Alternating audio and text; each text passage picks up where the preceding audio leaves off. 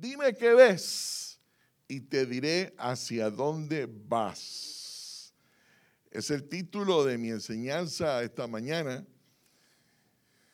Y para que comprendamos un poco el verso que vamos a estudiar juntos, eh, necesito contarles o recordarles a los que ya me conocen de varios años atrás, que cuando yo llegué a la iglesia en la ciudad de Cartagena, que fue donde hice una entrega genuina de mi vida a Jesucristo, yo estaba sin empleo. Estaba sin empleo y mi mamá me fue a visitar a la ciudad de Cartagena y me dijo, mi hijo, acompáñeme a una iglesia que allí oran para que a la gente le den empleo y Dios, si usted tiene fe, va a obrar el milagro. Y pues yo me fui con ella porque en ese momento mi único interés en la vida era tener un empleo. ¿Les ha pasado algo así? Fui a la iglesia conocí una hermana que se, llama, se llamaba Aura, ya ella está en la eternidad con el Señor. Aura eh, es como, como Mimi, era como Mimi, era la encargada de la intercesión y de la oración de la iglesia. Y claro, ella oró por mí. ¿Y qué creen? El Señor me dio un milagro. Me salió un trabajo. Eh, cuando cantaban yo no entendía nada. Cuando predicaban yo no entendía nada. Lo único que entendía era cuando el pastor decía, y si tú crees en Dios, Dios te puede dar el empleo. Era lo único que yo entendía. decía, cierre sus ojos y vamos a orar. Yo, Señor, mi empleo. Señor, necesito billete. Señor, dame dinero, dame empleo, algo bueno. Y la hermana Aura eh, me llevó a un lugar del cuarto de oración, oró por mí y Dios me dio un empleo. Mientras no tuve el empleo, yo iba a cada servicio de oración de la iglesia. El pastor decía, hermanos, mañana lunes vamos a cambiar las luces. Yo estaba ahí. Decía, el miércoles vamos a matar unos ratones. Yo iba a matar los ratones. Cuando me salió el empleo, ¿qué creen? yo no volví a la iglesia. ¿Para qué? ¿Para qué volver a la iglesia si la razón por la cual yo iba a la iglesia ya lo había logrado. Ya tenía el empleo. Y cada vez que yo me encontraba con alguien y le preguntaba, ¿cómo estás? Y la persona me decía, no, aquí sin empleo. Yo le decía, mira, ve a esa iglesia, pregunta por la hermana Aura, porque allá oran y Dios provee empleo. La concepción que yo tenía de Jesús era que Jesús te ayudaba a conseguir empleo.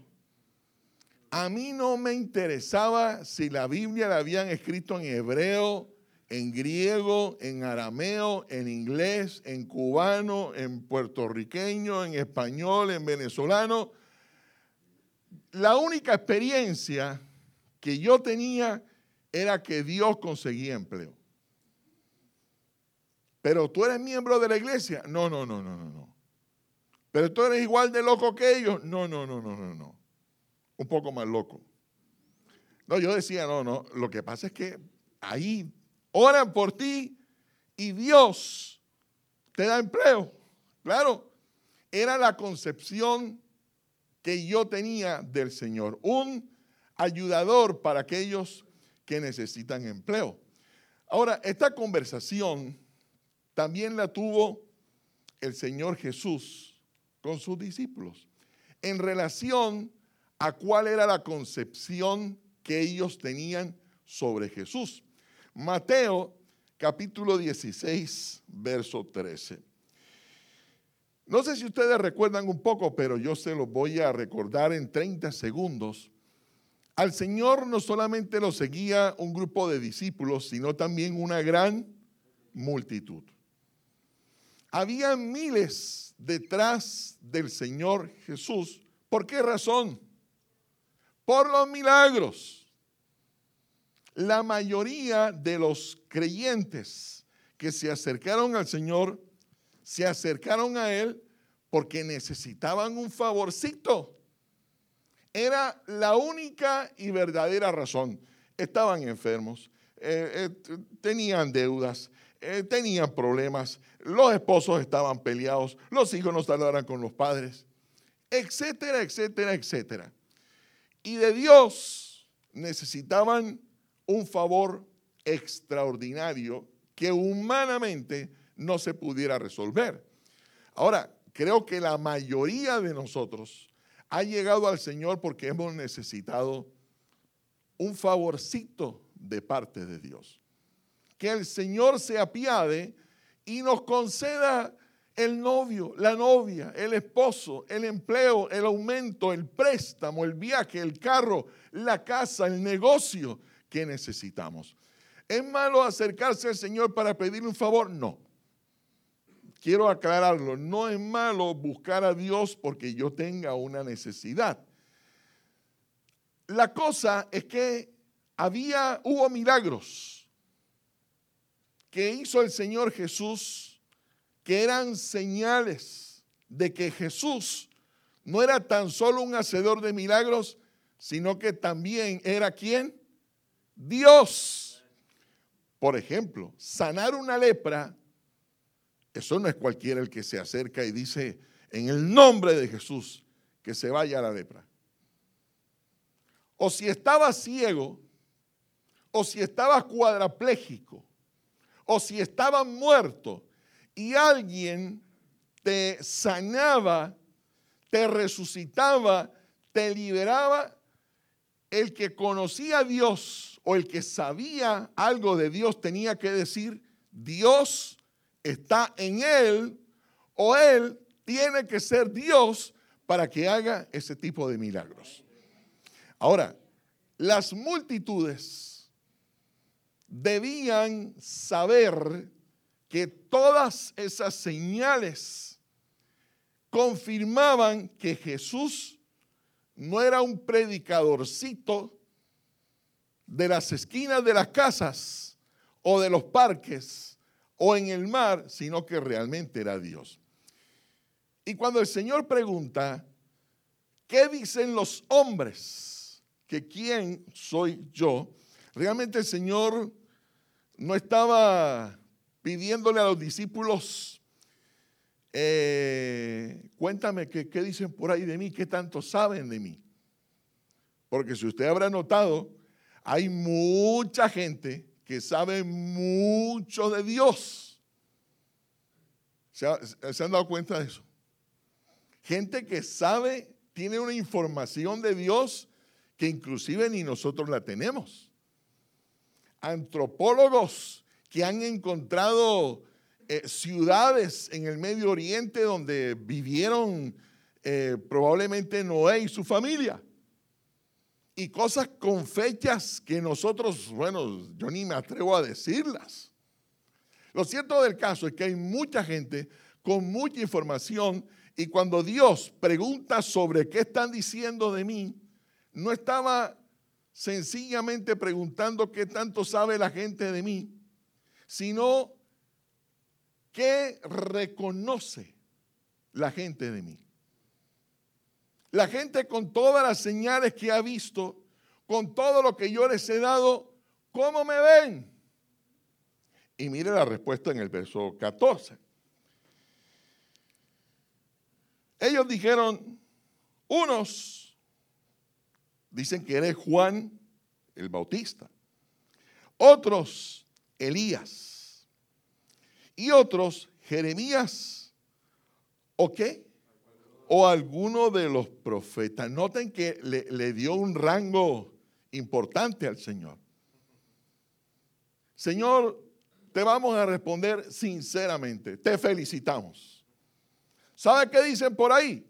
Que tú eres el apóstol de moda. tú eres el profeta de los profetas, o por lo menos alguno de los profetas. Que a mí me comparen eh, con algún apóstol de televisión, yo me sentiría muy honrado. Que usted me dijera, uy, apóstol bien donado, uy, yo me sentiría en la gloria. ¿Verdad? O que me digan, oh, Rick Warren, o como algún predicador, bueno. No, no, tampoco, tampoco. Oye, tú, eres un TD Oh, tú eres un Tarzán de la predicación.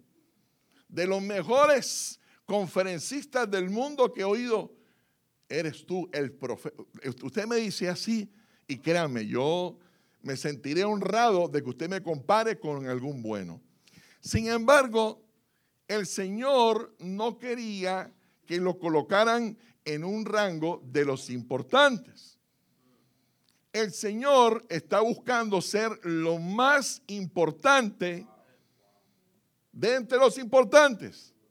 ¿Usted me comprende? No, para mí Dios es lo más importante en mi vida porque en, mi familia todos hemos creído durante todas las épocas en Dios sí y, no. Ahora, note que el Señor vuelve a hacer la pregunta, ¿a quienes debieran tener mayor reconocimiento de quién era Jesús? Y eran sus discípulos. Porque si ustedes recuerdan, un discípulo no es una persona que viene a la iglesia cada domingo. Si ustedes recuerdan, un discípulo no es alguien que simpatiza con el Señor. Un discípulo no es alguien que eh, le agrada las cosas de Dios. Un discípulo es una persona comprometida con el Señor Jesucristo. Una cosa es que a mí me gusten las cosas de Dios, pero otra cosa es yo ser un fiel seguidor de Jesucristo con tormentas, con problemas, con dificultades, con altibajos, con iglesia, sin iglesia, yo me mantengo fiel al Señor Jesucristo. Ese es el punto. Y a ellos les pregunta el Señor en el verso 15. Él les dijo, y vosotros, o sea, a los discípulos, ¿quién decís que soy yo? Respondiendo Simón Pedro le dijo, tú, Jesús, ¿eres quién? el Cristo. El Cristo, la palabra Cristo en griego es Christos, que significa el Mesías. Tú eres el Salvador del mundo, tú eres el enviado de Dios, pero fuera de eso le agrega esta palabra, el Hijo del Dios viviente. Dios viviente en el Antiguo Testamento es un atributo que solo se le reconoce a Dios. Pedro le está diciendo, para mí, tú, Jesús, no solamente eres el Hijo de Dios, el enviado de Dios, sino Dios mismo. Entonces el Señor le responde, bienaventurado eres, Simón, hijo de Jonás, porque no te lo reveló, ¿quién? Sino mi Padre que está en los cielos. Ahora, aquí está el meollo del asunto, iglesia. Aquí está lo que realmente hace la diferencia entre quienes creemos en el Señor y entre quienes no creen, creen en el Señor. En reconocerle si Él es Dios o si no es Dios. Si el Señor te ha favorecido, si el Señor te ha bendecido, entonces tú tienes razones por las cuales tú puedes reconocerle a Él como Dios o sencillamente quedarte creyendo en Jesús como alguien que te puede favorecer en algún área en tu vida. Yo no volví a la iglesia y me votaron del trabajo. No digo que me hayan votado del trabajo porque no haya vuelto a la iglesia. Pero se acabó el contrato. ¿Y qué creen que hice? Volví a la iglesia. Ahora, no me volvió a salir un trabajo, pero me mantuve en la iglesia. ¿Por qué razón? Lo vamos a ir entendiendo en la medida que comencemos a analizar este hecho que hace la gran diferencia. Mucha gente, como ocurrió en este pasaje de la Biblia, reconocen del Señor como un bombero, el que apaga los incendios en el momento que se nos prende fuego eh, del tamaño humanamente imposible de apagar y donde sabemos que necesitamos una intervención divina. Usted notará que uno le dice a la gente, usted quiere que llore por usted y la gente dice amén inmediatamente. ¿Cuántas personas no han pasado por este lugar y les hemos invitado a recibir a Jesús y levantan la mano, reciben a Jesús porque ese día Dios les habló y entendieron que en el Señor podían colocar toda su confianza y esperanza y el Señor los sacaría del problema. Y el Señor les concedió lo que querían e hicieron lo que yo hice. No volvieron. ¿Por qué razón mantenemos el altar encendido así haya sido en un teatro durante años? ¿Por qué, aunque no tuvimos edificio, nos mantuvimos caminando en la dirección que caminamos? Porque entendimos que Jesús no es solo un ayudador, sino que por encima de todas las cosas, el Señor Jesús es Dios. ¿Están conmigo, iglesia? Denle un aplauso fuerte al Señor. Ahora, yo les hago una pregunta. ¿Cuántos han sido bendecidos por el Señor? ¿Cuántos tienen por lo menos alguna razón por la cual deben estar agradecidos con el Señor? Bendito Dios que no nos tocó estar en la torre gemela el día que se estrellaron esos aviones. Bendito Dios que usted, si se vino en balsa, no se ahogó. Bendito Dios que usted no vive en Venezuela o en Cuba, en estos lugares donde hablar de lo que se vive, o en Etiopía, o, en estos lugares que cuando los presentan por televisión, yo digo, no, yo, yo ni para qué veo eso. O cuando escucho de los barcos que son para 50 personas y se meten 500 y han, se han hundido en las playas de países que le dicen, no, no, aquí no pueden entrar. Gracias a Dios, no estamos ahí. Estamos en este lugar y estamos reconociendo que estamos aquí por gracia de Dios, por su misericordia. Ahora, yo pudiera enumerar diferentes razones que usted tiene por las cuales el Señor tiene que ser no solamente el ayudador, sino especialmente Dios. Mire, repasemos algunos principios. El primero de ellos, Jesús será lo que yo reconozca de él. Hoy día, ah bueno, dijo eh, el Señor Jesús, antes de seguir adelante, que reconocer al Señor no es una obra humana. Yo no puedo revelarle a nadie, a ninguno de ustedes, que Jesús es Dios. Eso tiene que ser algo sobrenatural. ¿Qué ocurre cuando oras? ¿Qué ocurre cuando lees la palabra? ¿Qué ocurre cuando vienes a la iglesia? Para que Dios pueda obrar sobrenaturalmente en tu vida y tú abras los ojos y entiendas que Jesús no es solamente un incendios, sino Dios tiene que ser algo sobrenatural. Por eso al principio dije algo que he mencionado en otras ocasiones que dijo Juan el Bautista. Yo solo bautizo en agua. Lo único que yo puedo ofrecer es mi talento de enseñarles. Pero quien hace la obra gloriosa y prodigiosa de Dios es el Espíritu Santo. Dígame amén fuerte a eso. Por eso, si van a aplaudirle, háganlo con alegría. Por eso, Hay dos personas que han dicho dos herejías. Una de ellas, la Iglesia Católica, cuando dice que el Papa es el vicario de Cristo. Eso es falso. El vicario de Cristo en la tierra es el Espíritu Santo, no el Papa. El que obra, el que manifiesta el poder de Dios en la tierra no es el Papa, es el Espíritu Santo. Y los que son católicos, perdónenme, pero esa es la verdad. Igual, escucho un pastor por allí que en las redes sociales dice que Dios lo llamó a traer la gloria de Dios a la tierra. Eso es falso. Quien trae la gloria de Dios a la tierra es el Espíritu Santo y lo hace sobrenaturalmente, soberanamente y no como yo lo determino. ¿Están conmigo, iglesia? ¿Están conmigo, iglesia? Ok. Jesús será para usted lo que usted reconozca de él. Si tú estás buscando un Jesús sanador, lo único que podrás encontrar en Jesús es que sana.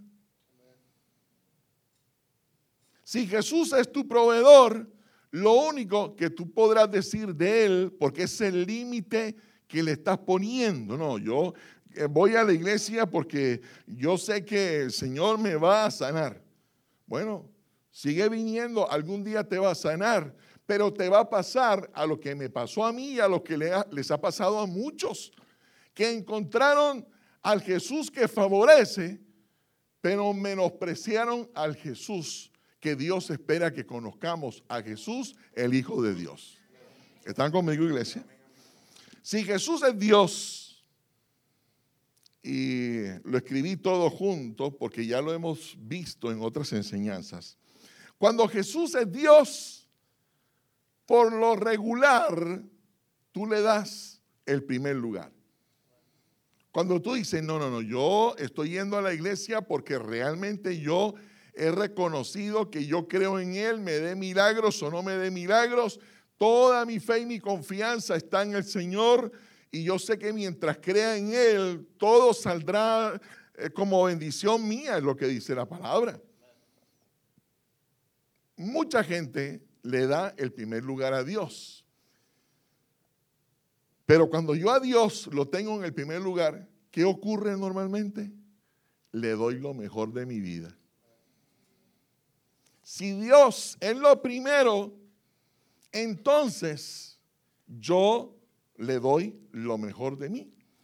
Aquí es donde tenemos que evaluar, bueno, ¿qué es lo mejor que le estoy dando al Señor? Usted dirá, no, yo llevo todos los domingos el 10% de, de mis ingresos. Bueno, eso no es darle lo mejor, eso es darle lo que le pertenece a Dios. Es con el 90% que usted mide qué tan generoso es. Eso no nos gusta escucharlo. Es más, les voy a decir algo, no, es el tema de hoy, pero en el Antiguo Testamento todo lo que tiene que ver con adoración está asociado con una qué? Con una ofrenda. En el Antiguo Testamento lo que doy dice, representa lo que yo siento. Lo que yo pongo en el alfolí, en la canasta, por cachap, en cheque, representa si Dios realmente es lo primero en mi vida. Usted dice, bueno, tampoco, pastor, respete, yo no me voy a quedar, me voy a quebrar ahí ahora porque usted... No, no, no. Como decía Matiel, nosotros corremos el riesgo de lanzar la red eh, en el fondo del mar donde dicen que no se pueden pescar. Y saben, Vivimos pescando sobrenaturalmente porque quien da la instrucción es Dios, no yo. Cuando Dios es lo primero, entonces yo le doy lo mejor de mí.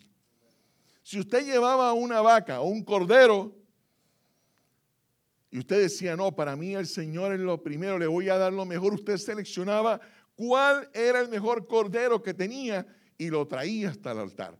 Ahí lo sacrificaban derramaban la sangre, pedían el favor y luego ¿qué hacían? Se lo comían.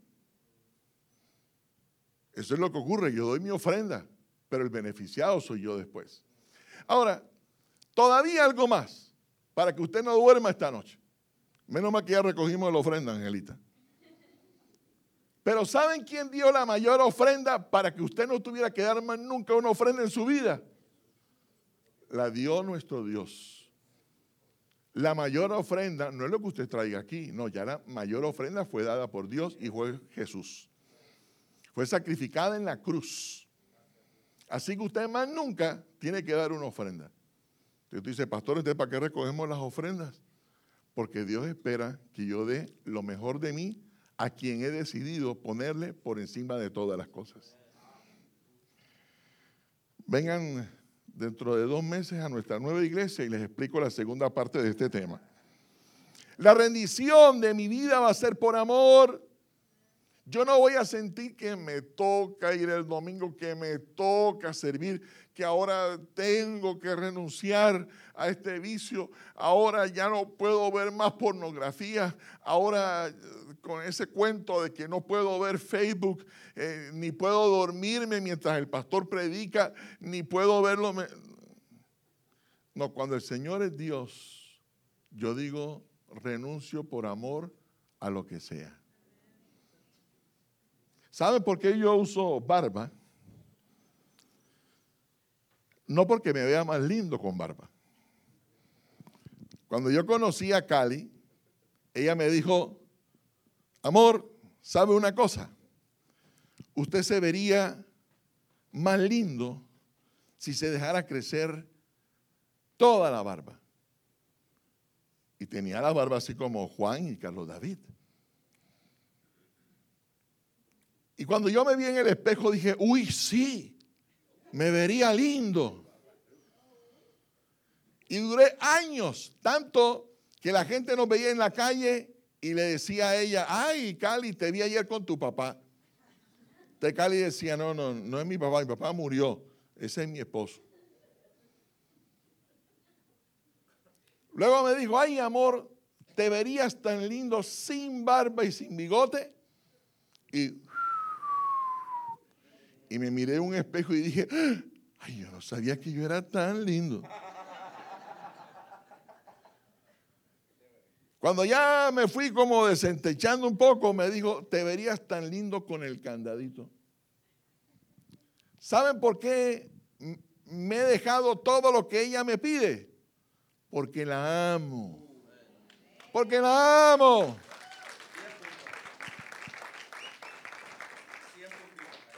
Cuando yo conocí a Cali, yo solo comía arroz, pescado y yuca. Y suero, que es como el, elixir de la eterna juventud. Ah, tienen que hablar con Carlina y que ella les explique qué es el suero. Tienen que probarlo. ¿Cómo que con queso? Eso no es queso. Y ella solo comía frijoles, chicharrón y arepa. Después de 30 años, ella come pescado y yo como frijoles, chicharrón y arepa.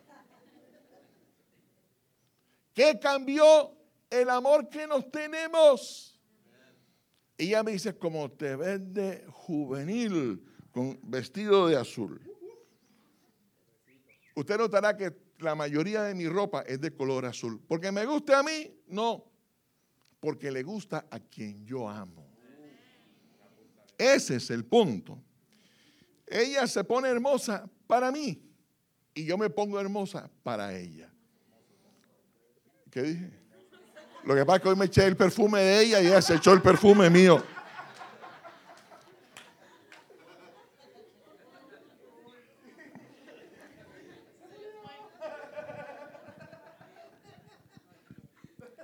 Hablando de esta reina que yo tengo al lado mío hace 30 años, es incansable.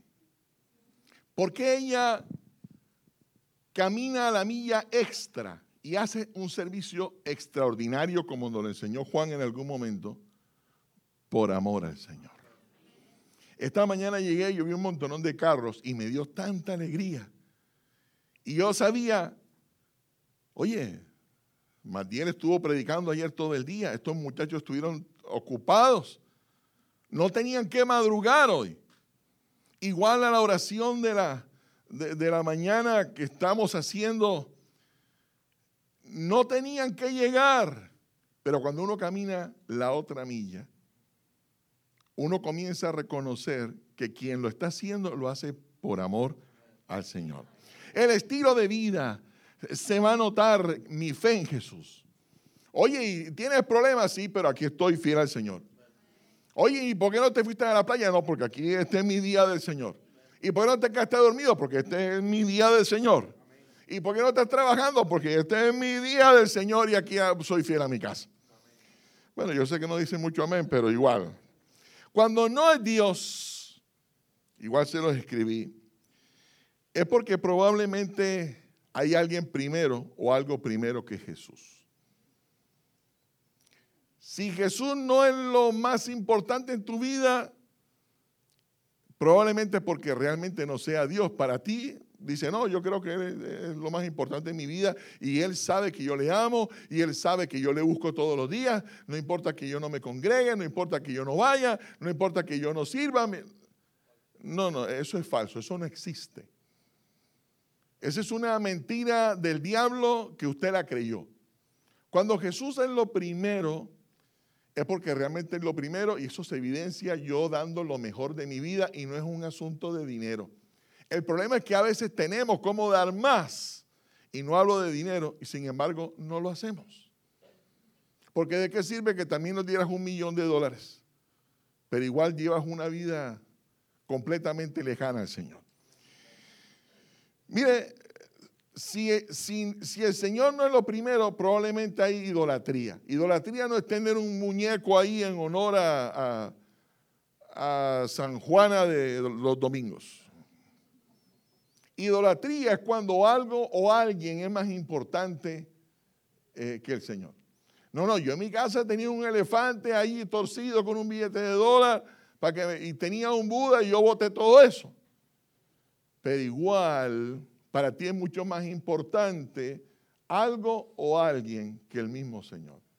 ¿Cómo lo sé? Porque tu adoración es defectuosa. No, pastores, que cómo voy a dar si no estoy trabajando. Vuelvo y digo, la adoración no es un asunto de dinero. Ya la mayor ofrenda fue dada. Tu servicio va a ser mediocre. Y saben, eh, ahora que nos unimos a la iglesia, uno de los grandes desafíos que tenemos es que ellos están confiando en nosotros como si nosotros estuviéramos en el nivel de ellos. El 13 de julio va a haber una reunión con almuerzo incluidos para todos nosotros, con todos los ministerios para que usted se registre en el que usted quiera.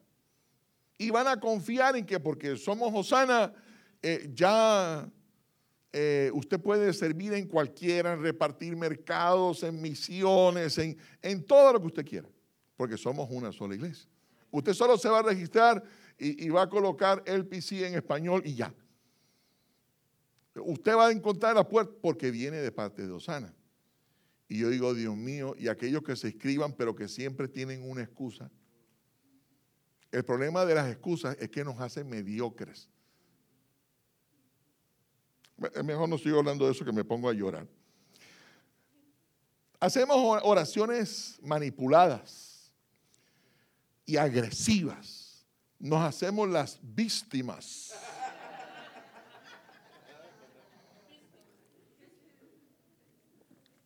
Dios, tú sabes que yo soy como un zapato viejo tirado en un basurero envuelto con un rollo de papel higiénico usado. Creo que hemos hecho esas oraciones. Sabes que soy débil. Y vino ese muchacho y me dijo que me acostara con él o esa muchacha y pues yo me acosté porque tú sabes que yo soy débil. Y Dios, ah, sí pero no es quien me había reconocido como Dios. Señor, tú sabes que esa porquería de jefe que yo tengo es del diablo. Y Dios diciéndote, no, yo te lo puse para probarte. Y comienzas a respetar la autoridad en la iglesia. Ese hijo Dios que me diste, Señor, me tiene hasta aquí. ¿Qué hago con él? Y el Señor, dale ejemplo.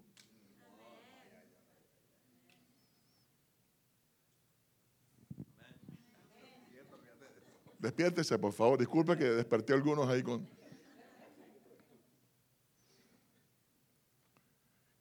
Dios nos conoce, así que no manipulemos nuestras oraciones. Señor, no me aguanto a mi esposa, no me aguanto a mi esposo. Bueno, ora por él, lo que dice la Biblia. Pero no hagamos, Señor, y si no me responden, no vuelvo. Bueno, está la paila número 6 para ti.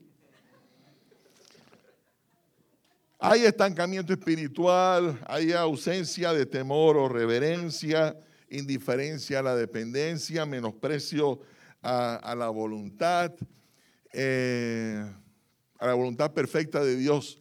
Eh, y también César hace ocho días hablaban de la importancia de, confiar en Dios, de, depender de Dios, porque hemos, hemos querido que Dios obre a mi manera, obvie a mi capricho y pensamos que, que si Dios lo dijo es porque Él está equivocado en el asunto de las relaciones, en el asunto de los hijos, en el asunto de las finanzas. No que con una mentirita, mentirita piadosa yo ya cuadro y arreglo. No, no, no, no, no. O sea, no. Si Dios lo diseñó así, es porque así es que funciona. Le voy a dar tres consejos y terminamos. Mire, hay que aceptar a Cristo como Dios. Hay que confesar, Señor, yo te he buscado solo para que me favorezcas. Pero cuando nosotros los predicadores le decimos al pueblo, si alguno nunca antes ha recibido a Jesús, es verdad que Él nos puede ayudar y nos va a ayudar. Pero el primer paso no es decirle, Señor, por favor, sáname de este dolor de muela.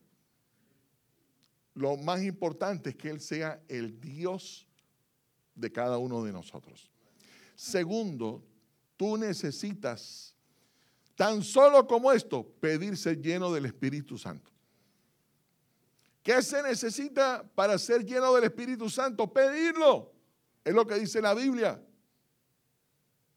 Tan solo como eso, y hay que hacerlo con la mayor frecuencia posible. Los domingos cuando estés en casa, Señor, llénanos. Señor, mientras cantamos, llénanos mientras estés orando, Espíritu Santo, lléname. Yo quiero mantener mi mirada en Jesús como Dios. Cuando vayas en el carro y vayas a trabajar, escucha menos de esa música con mensaje raro e inmoral y dile, Espíritu Santo, lléname gobierna mi vida, Espíritu de Dios. Yo sé que estás conmigo, pero yo quiero que manifiestes tu presencia y me des como un abrazo y yo quiero realmente sentir que vas conmigo. No dejes de hacerlo y especialmente determina buscar al Señor con todas tus fuerzas. Pedro tuvo esta revelación que el mismo Dios le dio pero negó al Señor después. Porque tú puedes tener una revelación de quién sea Jesús, pero el día que te indisciplines, dice el apóstol Pablo, Gálatas 5, ustedes estaban corriendo bien, ustedes estaban caminando bien, ¿quién los encantó? ¿O qué hizo que ustedes comenzaran a mirar algo completamente diferente a la llenura del Espíritu Santo? Y a veces nos pasa así, comenzamos a darnos permiso. Bueno, yo creo que no es malo con que falte una vez, yo creo que no es malo con que eh, eh, una pecadita de vez en cuando, eh, una canita al aire. no, eso, eso no es tan malo tampoco, uno no tiene que ser tan fanático. Y uno comienza a darse pequeños permisos y termina uno negando a aquel que es el Hijo de Dios viviente. Mire, mi papá y con esto quiero terminar de verdad. Fue un hombre que blasfemó contra Dios todo lo que pudo. Sin embargo, conoció al Señor. Y él preparó sus últimos días sin haberse dado cuenta que estaba preparando su partida a la eternidad. Y escribió en un cuaderno no sé cuántas canciones, cuántos coros, pero son muchos. Iba a la iglesia y se cantaban eh, cualquier coro. Él llegaba a la casa o mientras cantaban, él escribía y llegaba a la casa y todas las noches, antes de dormirse, él y mi mamá hacían una reunión de oración antes de dormir. Hasta que llenó el cuaderno por completo. Cualquier coro, cualquier canción, escribió el cuaderno y todavía está ese cuaderno. Entonces él se iba a dormir y él cogía el cuaderno y le decía a mi mamá, mi hija, vamos a orar y a dormir. Y comenzaba, por la mañana yo dirijo mi alabanza a Dios que ha sido y es mi única esperanza. Y cantaba hasta que se le iba la voz. Luego se arrodillaba. Y yo muchas veces que fui a saludarlo, vi cómo él se arrodillaba y cantaban hasta que uno se aburría cantando ahí. Ya luego la enfermedad comenzó a impedirle un poco que se arrodillara con la misma libertad. Entonces le decía a la enfermera que le colocara una almohada para que sus rodillas ya no le dolieran tanto al ponerlas en el piso. Y con el tiempo lo cargaban y lo ponían de rodillas sobre la almohadita. Con el tiempo ya no podía leer. Entonces mi mamá tenía que coger el cuaderno y mientras él estaba acostado, porque ya no se podía arrodillar, ya estaba demasiado enfermo, mi mamá era la que cantaba.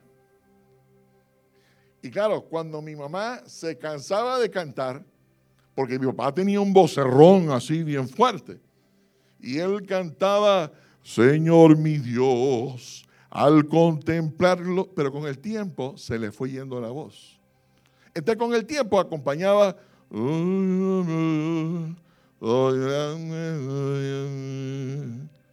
hasta que por último solo hacía como un suspiro.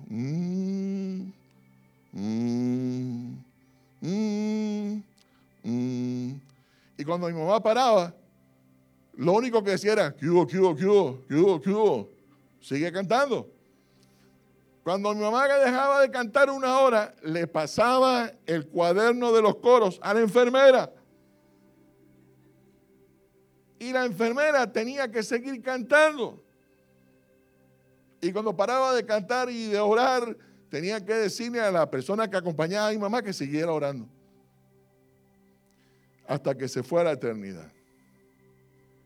Como un hombre que fue tan, tan blasfemo preparó sus últimos días y duró años. ¿eh? Era de los que uno decía, no, ya yo creo que en 15 días, 15 días pasó, un poco de años. ¿Por qué mi papá terminó tan dedicado al Señor? La respuesta es una sola. Porque a Jesús Él lo reconoció como el Dios de su vida. Ahí está la gran diferencia.